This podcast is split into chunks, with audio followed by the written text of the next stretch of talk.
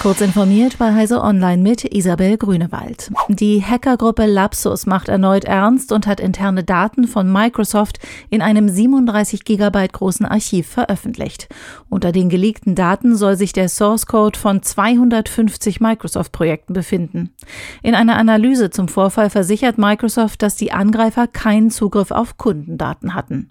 Neben Microsoft hat nun auch der Zugriffsmanagement-Dienstleister Okta unberechtigte Serverzugriffe eingestanden. Welches Ziel Lapsus mit den Attacken auf Okta und Microsoft verfolgt, ist bislang unklar.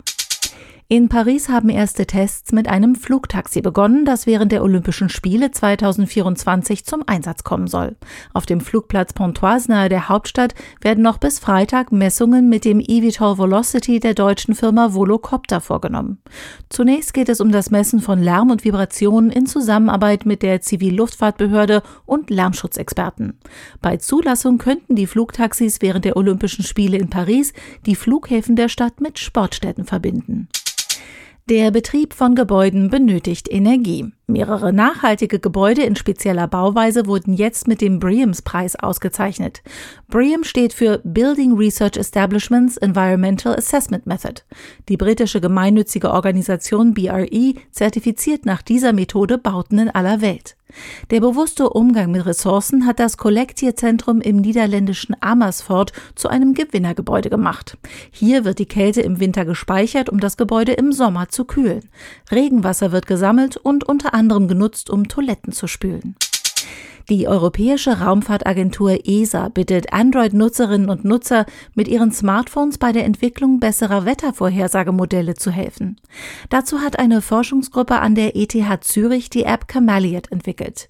Wenn die App beispielsweise über Nacht auf dem Fensterbrett ausgeführt wird, sammelt sie GPS-Daten, die dann anonymisiert auf die Server des Projekts geschickt und ausgewertet werden.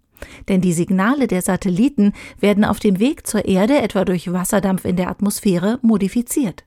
Auch die elektrisch geladenen Teile der oberen Atmosphäre, die sich dauernd ändern, haben einen Einfluss. Die Mobilgeräte können das ausgleichen, indem sie zwei Frequenzen abgleichen. Genau das soll nun mit der App Cameliot ausgenutzt werden, um bislang unbekannte Muster in der Atmosphäre ausfindig zu machen. Diese und weitere aktuelle Nachrichten finden Sie ausführlich auf heise.de. Werbung. Unser großes IT-Security-Event, die SecIT, findet endlich wieder in Hannover statt.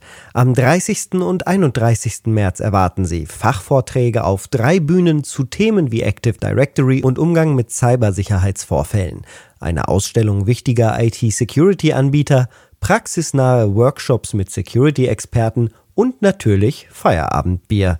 Erhalten Sie handfeste Anleitungen, um die IT-Sicherheit Ihres Unternehmens zu steigern. Mehr Infos unter sec-it.heise.de